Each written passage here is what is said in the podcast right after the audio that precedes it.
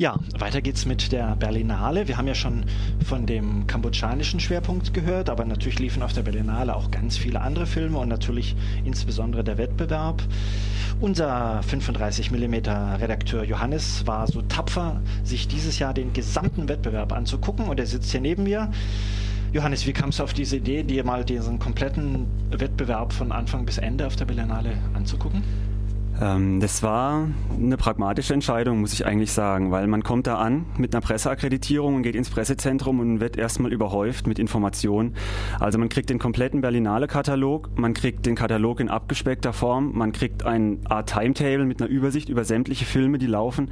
Ähm, man kriegt eine Übersicht über alle Pressescreenings, Pressekonferenzen und das Ganze wird nochmal im Internet ähm, täglich aktualisiert und liegt ausgedruckt bereit. Also eine Wahnsinnsinformationsflut und da war mir relativ schnell klar, wenn ich nicht mich alsbald selbst organisiere, dann ähm, kriege ich keinen Fuß auf den Boden. Und dann habe ich für mich so den als roten Faden festgelegt, ich gucke mir einfach alle 18 Wettbewerbsfilme an und ähm, kriege dann da so ein bisschen einen Überblick und äh, kann dann auch die Entscheidung der Jury und die Kommentare der Presse nachvollziehen.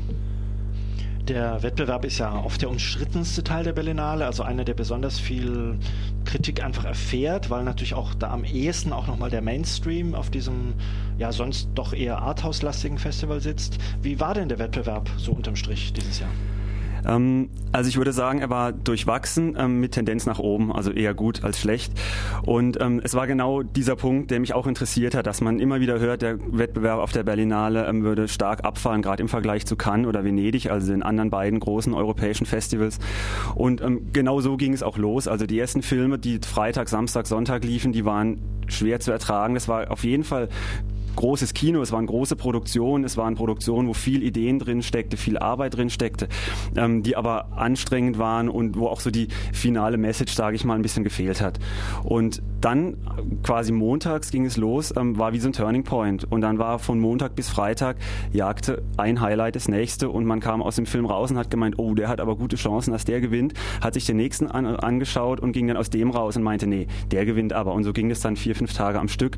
Und das hat die Presse hat aufgeatmet, das war förmlich zu, die, war zum Greifen, ne, dass die alle erleichtert waren. Das hat sich auch in den Kommentaren niedergeschlagen. Und man war sich dann abschließend einig, dass es ein sehr, sehr, sehr guter Wettbewerb war und dass die Berlinale auf einem guten Weg ist, wenn sie das Niveau hält ist ja, wenn viele gute Filme im Rennen sind, umso schwieriger, sich dann auf einen zu einigen, was dann die Preise angeht.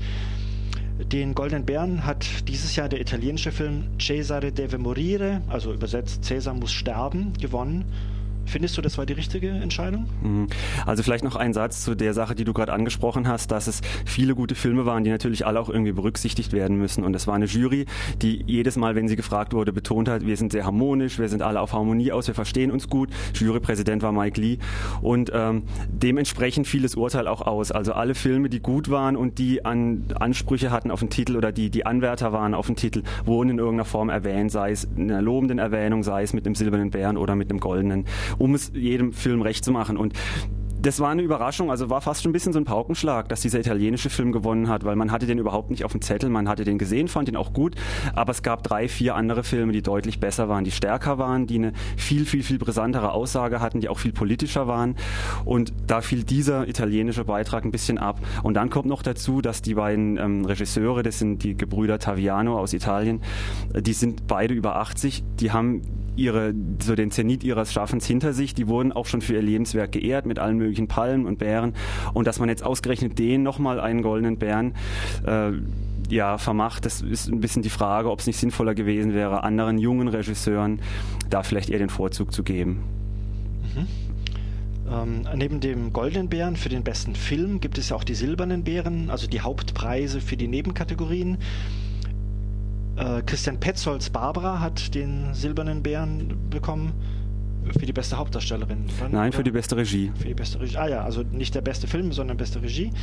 Diese Barbara von Petzold startet ja diesen Donnerstag auch in den deutschen Kinos und wurde was die Kritiken angeht, mit Lob überschüttet. Wie hat dir denn gefallen? Ja, also das war genau so eine Entscheidung, von der ich gerade gesprochen habe. Der Film war bei der Presse und beim Publikum die ganze Zeit auf Platz 1 und ich denke auch mal bei der Jury und sie wollten den Film irgendwo erwähnen und da haben sie gesagt, gut, wir geben ihm den Preis für die beste Regie ähm, und man muss sagen, es war einer der Top 3, also der drei stärksten Filme in dem ganzen Wettbewerb. Es ist ein, ein hervorragender Film über die Zeit in der DDR und zwar fernab dieser ganzen Klischees, die man vielleicht auch aus den Nostalgiekomödien kennt oder auch aus ernsten Vertretern wie das Leben der anderen. Es ist ein sehr ruhiger Film, der sehr, sehr genau beobachtet, der zwei Menschen in den Fokus nimmt, ähm, der vor allem auch diese Barbara hervorragend gespielt von Nina Hoss in den Fokus nimmt, die eine Ärztin spielt, ähm, die sich auf ihre Flucht in den Westen vorbereitet.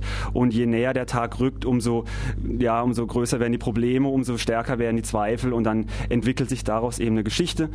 Und ähm, ja, da kann ich mich dem Lob der Presse anschließen. Es ist ein ganz hervorragender Film und auch jetzt hier schon mal die Empfehlung, ähm, wer die Zeit hat, unbedingt anschauen. Der lohnt sich. Mhm. Eine letzte Frage noch kann das große führende Festival glänzt durch seine Stars, durch seinen Glanz und Glamour und seine Inszenierungen. Wie war das auf der Berlinale dieses Jahr, was den Promi- und Glamour-Faktor angeht? Ja, also da muss ich sagen, da habe ich mich ausgeklingt, weil mich das ähm, nicht so interessiert und ich da auch nicht so viel Zeit drauf geben wollte. Allerdings ist es natürlich so, dass es dieses Jahr auch äh, ganz besonders viel Glanz und Glamour gab. Es war Angelina Jolie vor Ort mit ihrem neuen Film ähm, The Land of Blood and Honey. Äh, es war Antonio Banderas vor Ort, es war Steven Soderbergh vor Ort, Isabelle Huppert und so weiter. Also eine, eine ganz, ganz, ganz lange Liste an wirklich großen Stars, Stars der Filmszene, der internationalen. Und auch da hat die Berlinale wie im Wettbewerb einen Schritt nach vorne gemacht und hat neben interessanten, guten, sehenswerten Filmen auch Glanz und Glamour in die Stadt gebracht. Und das war alles in allem eine sehr runde Sache und waren wunderbare zehn Tage. Jetzt wollen wir Asnavour hören. Warum? Ja, das ist eine lustige Geschichte. Es gibt noch einen deutschen Beitrag im Wettbewerb, der heißt Was bleibt und ist von dem anderen großen Independent-Regisseur Hans-Christian Schmid.